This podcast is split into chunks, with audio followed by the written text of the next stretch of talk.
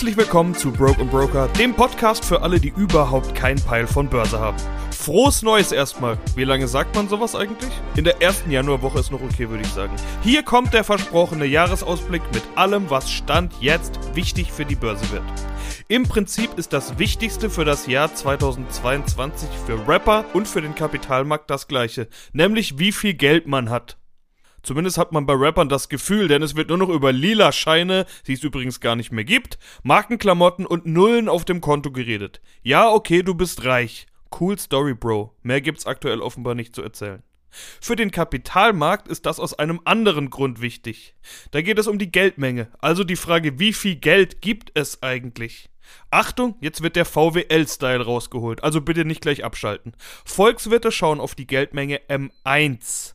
Das ist alles Bargeld auf dem Markt und alle Bankguthaben, die man sofort in Bargeld umwandeln kann, für die also keine Laufzeit oder Kündigungsfrist fällig wird zum Beispiel Girokonto oder Tagesgeld.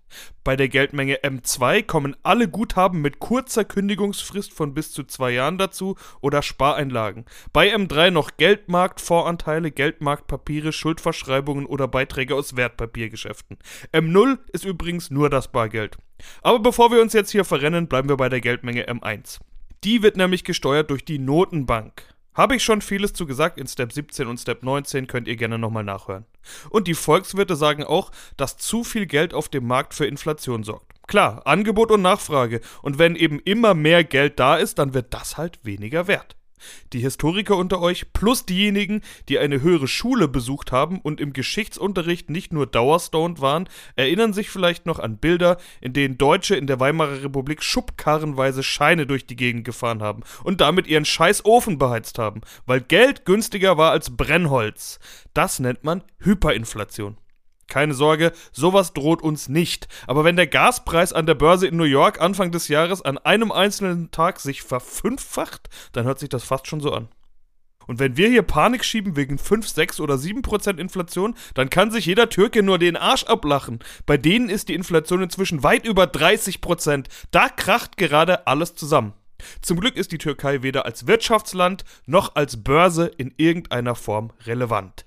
Die türkische Lira hat sich als alternative Währung auch verabschiedet, für alle, die nicht komplett geisteskrank sind. Währungen sind aber auch so ein wichtiges Thema für 2022.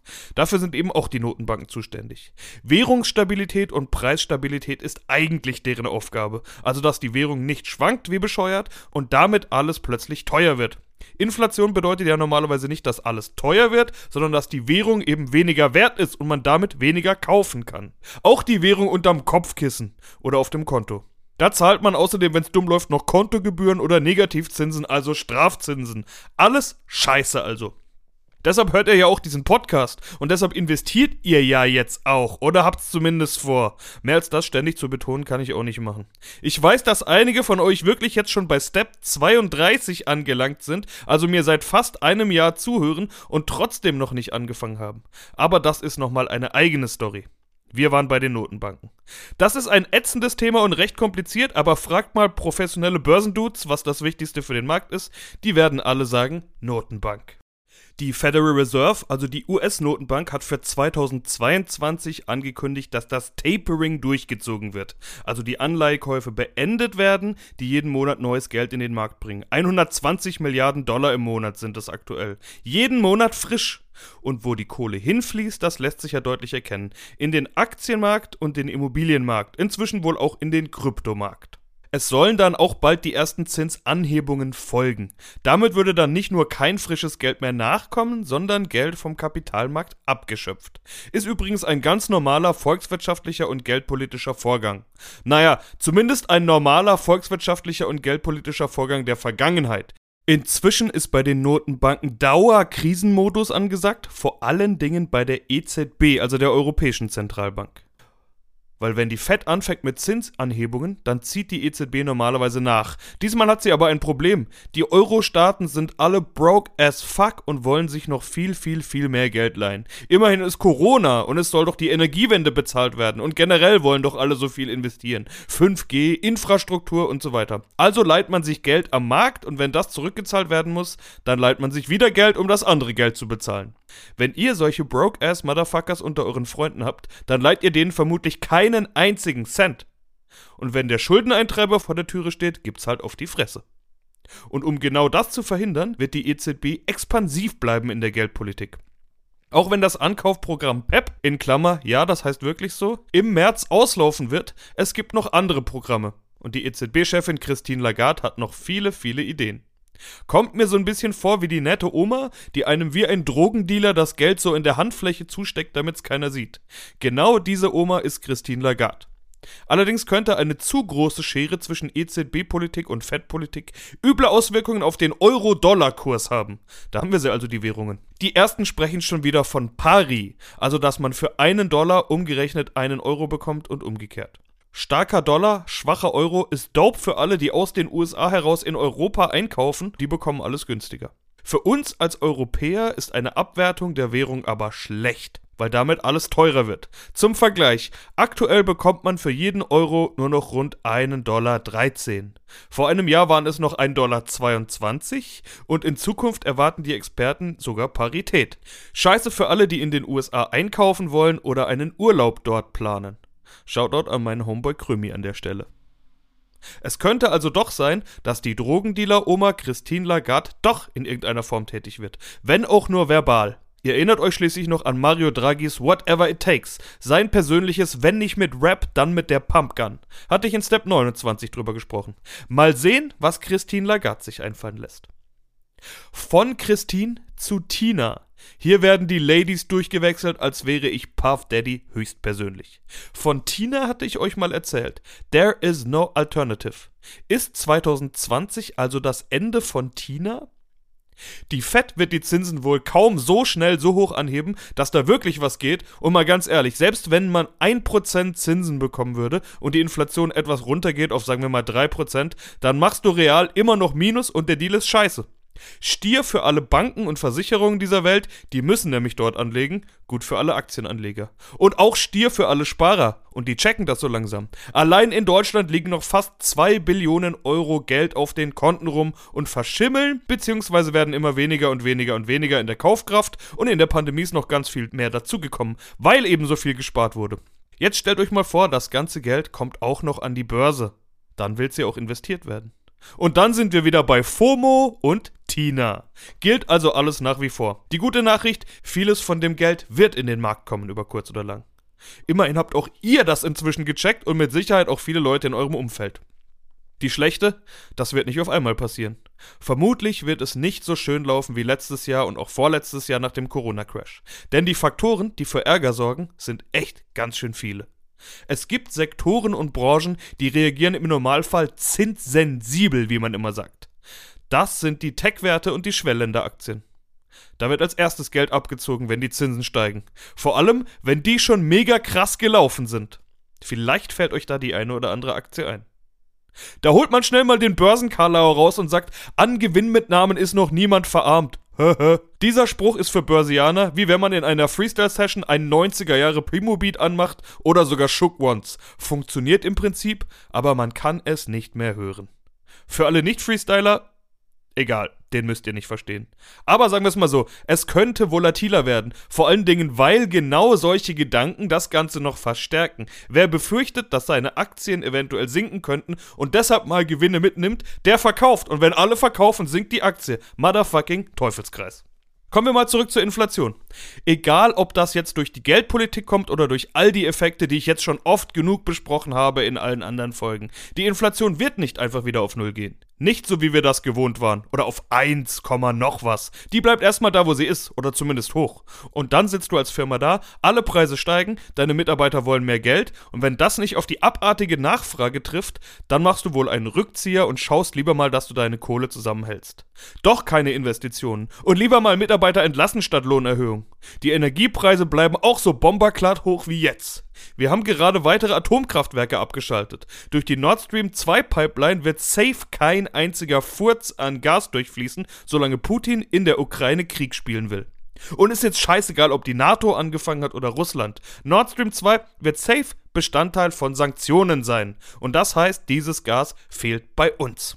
Also müssen wir teuer in den Nachbarländern Strom kaufen. Windräder bauen wir ja auch keine, weil die Bauteile fehlen und außerdem will keiner Windräder in seiner Nähe haben, weil die armen Vögel und die Fledermäuse und die Strahlung und so weiter. Tja, liebe Mitbürger, dann wird's halt teuer, ne? Und das trifft vor allen Dingen die sogenannte Old Economy. Die deutsche Wirtschaft ist sowas wie die Advanced Chemistry der Weltwirtschaft. Die waren mal Stars. Vielleicht waren die damals fast schon ihrer Zeit voraus, aber die Zeiten haben sich gewandelt, echte Hits sind wohl eher keine mehr in Aussicht und manch einer fragt sich, ob es die in Zukunft überhaupt noch braucht. Ja gut, der Vergleich ist jetzt weit hergeholt, aber ihr wisst schon, was ich meine. Deutschland ist die Welt des produzierenden Gewerbes. Mit fucking hohem Energiebedarf. Ja, chemische Industrie oder so Stahlproduktion, ihr wisst schon. Ich habe von Glashütten gehört, die die Produktion eingestellt haben, weil die Energiekosten die Gewinne auffressen. Für die Retardeds unter euch, Glashütten sind die Motherfuckers, die die Bierflaschen herstellen, die ihr gerade in der Hand haltet. Worauf ich hinaus will, man sagt seit Ausbruch der Pandemie, dass es super viel Nachholbedarf und Aufholpotenzial in Deutschland gibt. Dann passt man die Prognose von Quartal zu Quartal oder sogar Monat zu Monat weiter nach unten an. Letztes Jahr war es der Chipmangel und die unterbrochenen Lieferketten, dieses Jahr könnten es die hohen Energiepreise sein, die einen Strich durch die Rechnung machen. Und mal ganz ehrlich, wie viele Jahre kann man denn einen Nachholeffekt nach vorne vertagen, dass er überhaupt noch ein Nachholeffekt ist? Okay, viele Unternehmen haben super Gewinne eingefahren. Die meisten erhöhen sogar die Dividende. Aber auch die haben einen Haufen Kohle eingespart, weil es eben weniger Reisekosten gab. Plus, man konnte die Staatskasse richtig fett melken. Mit Kurzarbeitergeld und Hilfsprogrammen. Wenn man es klug genug angestellt hat, konnte man richtig fette Kohle aus unseren Steuergeldern abzweigen. Und glaubt mir eins, Fucking DAX-Konzerne wissen, wie man sich klug anstellt. Und dieses Geld wird jetzt in einer ordentlichen Höhe an die Aktionäre zurücküberwiesen. Also an euch. Aber halt nur, wenn ihr dabei seid. Zum Ukraine-Russland-Thema. Wenn da der Krieg ausbricht, ist es scheißegal, ob ihr investiert habt oder alles im Garten vergraben. Dann sind wir alle am Arsch. Also hoffen wir da mal das Beste. Aber das wissen auch die, die da gerade auf große Jabos machen, selbst ganz genau. Die Lieferketten und Logistikgeschichten können noch ein bisschen anhalten, das pendelt sich natürlich nach und nach ein, hängt aber auch von Corona ab. Denn wir alle können noch so schön durchgeimpft sein, fünffach geboostert oder sonst was, wenn in unserer durchglobalisierten Welt irgendwo der Impfstoff fehlt. Und der Impfstoff fehlt überall. Dann wird Corona noch eine Weile bleiben. Wenn wir also die Diskos aufmachen und unser Leben feiern, aber in Shanghai bleibt der Hafen zu, fickt das auch bei uns die Wirtschaft. So einfach ist das Globalisierungsspiel. Weniger Corona ist außerdem uncool für alle sogenannten Corona-Gewinner. Stellt euch mal vor, alles wäre so wie früher. Wer bestellt sich dann noch sein Essen mit HelloFresh und Delivery Hero? Wir sind doch froh, wenn wir alle mal wieder raus können. Homeoffice könnte bleiben, ja, aber mit Sicherheit nicht in der Form. Wie viel Zoom und Teams und Teamviewer brauchen wir dann noch, wenn wir wieder im Büro sind? Oder ist die richtige Antwort, ja, brauchen wir alles, die Welt hat sich verändert. Vielleicht sogar in Zukunft noch viel mehr? Ich kann das nicht beantworten. Und es sieht momentan so aus, als würde diese Corona-Geschichte sich so langsam zum Besseren drehen. Das sage ich jetzt einfach mal ganz optimistisch. Man braucht also jetzt nicht in voller Panik alles verkaufen. Außerdem hatte ich ja diese Kohle angesprochen, die in den Markt will. Unter anderem eure Kohle.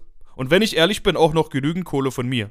Denn eine echte Korrektur ist 2021 ausgeblieben. Das passiert nur sehr selten. Und dass das zwei Jahre in Folge passiert, ist noch viel seltener. Ausgeschlossen ist gar nichts. Ich schließe nichts mehr aus, seit Apple 3 Billionen Dollar wert ist und Tesla mehr als alle anderen Autobauer zusammen. Aber es wird wieder Korrekturen geben, da bin ich mir sicher. Und es kann gut sein, dass dann dieses Geld von der Seitenlinie in den Markt kommt. Also dieses Stichwort buy the dip. Also abwarten und jetzt auf Korrekturen setzen? Kommt drauf an, wie viel ihr schon investiert habt, würde ich sagen. Ihr wartet doch schon euer ganzes Leben lang ab. Wie lange wollt ihr eigentlich noch warten? Lifehack: Mit Sparplänen kauft man immer. Aber das ist ja der Same Old Song, der bei mir schon die ganze Zeit auf Repeat läuft. So, zum Schluss noch, wie es sich gehört für einen ordentlichen Jahresausblick, meine DAX-Prognose für 2022. Am 30.12.2022 wird der DAX stehen bei Okay, mieser Joke am Schluss. Ich habe schon gedacht, ihr glaubt ernsthaft, dass ich jetzt eine DAX-Prognose mache, ihr Eierköpfe. Was bringt so eine Frage denn? Es sei denn, ihr sitzt beim Jahresausblick 2023 noch immer da und sagt, ach, hätte ich doch mal gekauft. So, Genug davon jetzt. Das war der Jahresausblick. Wenig Hip-Hop-Metaphern, viel Börsentalk. Wenn ich was vergessen habe oder was unklar war, meldet euch auf Insta oder wo ihr mich sonst findet. Aber wenn ihr brav die letzten 32 Steps aufmerksam verfolgt habt, dann sollte diese Folge gar nicht mehr so viel Neues mit sich gebracht haben und vielleicht habt ihr euch das ja so auch schon gedacht. Dann kann ich nur sagen, herzlichen Glückwunsch, ihr fangt tatsächlich an, selber zu denken und genau das war mein Ziel. Überlegt mal, wie euer Börsenwissen Anfang 2021 war und wie es jetzt ist. Also, 2022 wird so oder so ein besseres Jahr als 2021. Cheers.